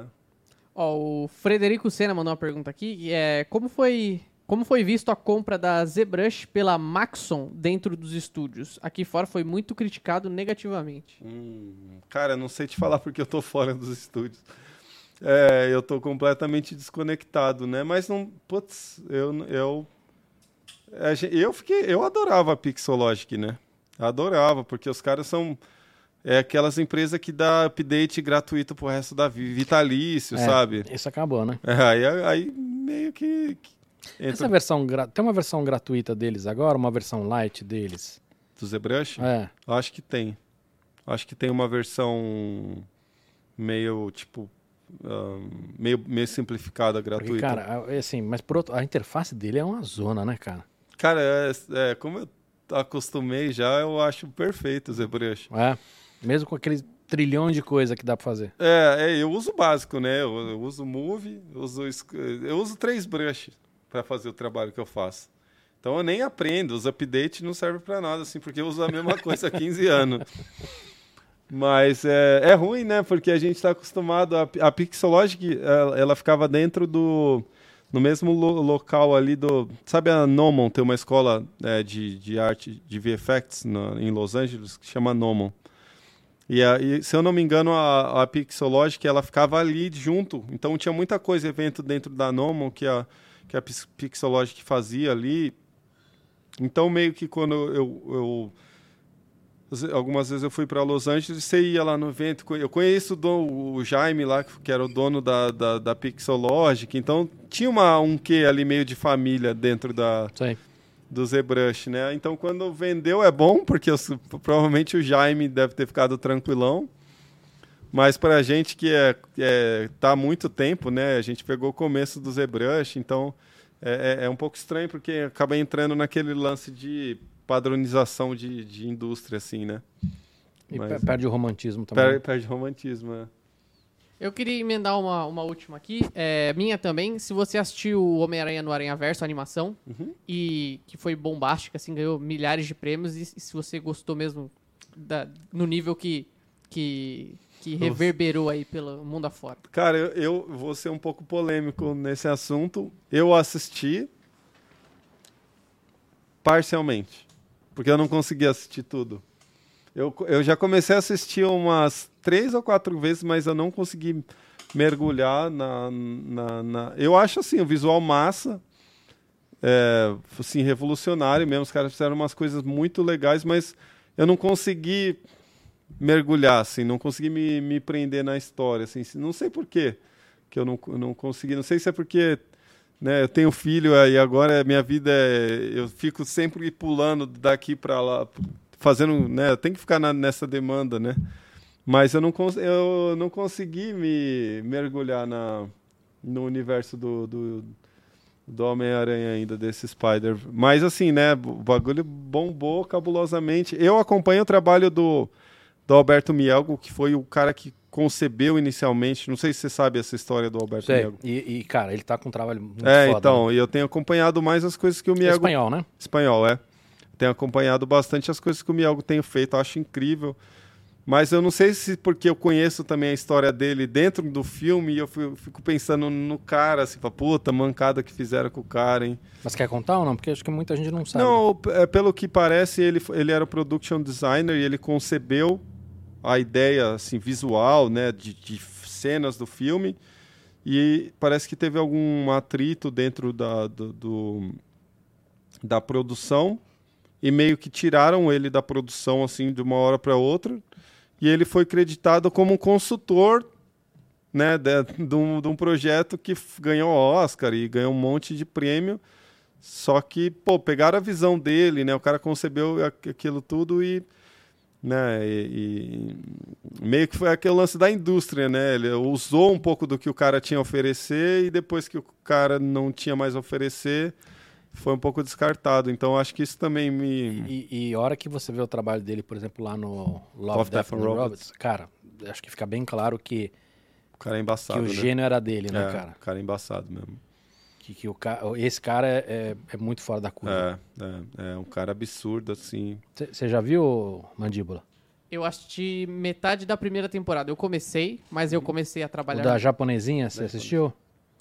Do assassinato? Não, acho que não. Esse eu não vi. Ué, então depois assiste, cara, porque é, é- é- o que eu acho que é inovador nessa história é a linguagem, Linguagem. né? Uhum.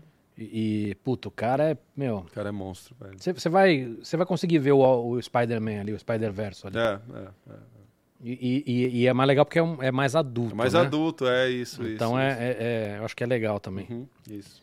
É, isso é uma coisa que, cara, a gente tinha antigamente em quadrinhos, mas não é do seu tempo, sei lá, o Run Xerox, sei lá, umas coisas que você tinha lá em, né, alguns quadrinhos tinham um pouco essa, Sim, sim, essa sim. coisa de linguagem mais adulta e de, de ter uma linguagem diferente que, que hoje eu vejo mais Love nessas Death and- é. Acho que tá tendo esse movimento, né, de né, desse lance de filme muito Pixar, né, esse padrão, né, e padrão Disney, que tá todo mundo querendo Acho que é, é, tá no ponto da indústria que tá todo mundo querendo quebrar esse padrão, né?